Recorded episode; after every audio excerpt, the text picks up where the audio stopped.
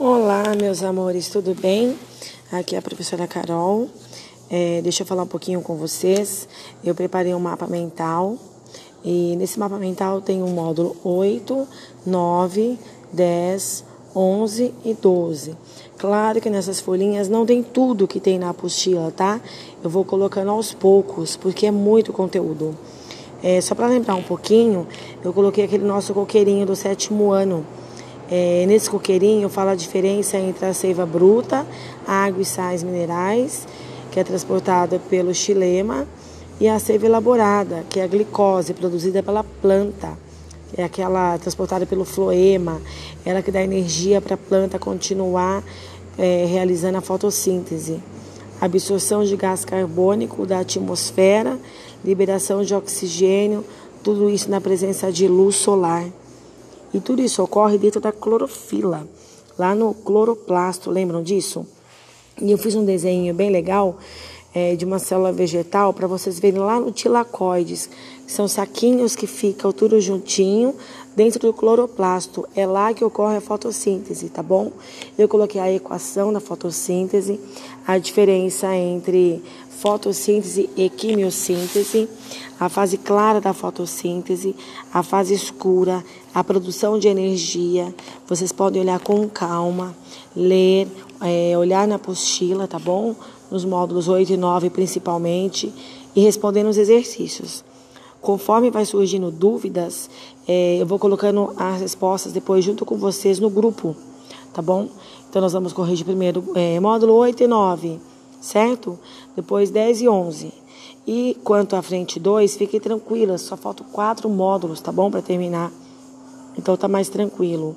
Então isso aqui é para essa semana, tá bom? Qualquer dúvida, estou aqui. Oi, meus amores do primeiro ano, tudo bem? Aqui é a Carol, de Bio. Estou é, passando para dar um recadinho para vocês. Preparei um mapa mental da frente 1, módulo 6 e 7 aquele módulo que nós começamos já a falar sobre permeabilidade seletiva. Lembra que eu fiz esqueminha na lousa de solução hipertônica, que tem mais soluto e menos solvente. Lembram? Solução hipotônica, menos soluto e mais solvente.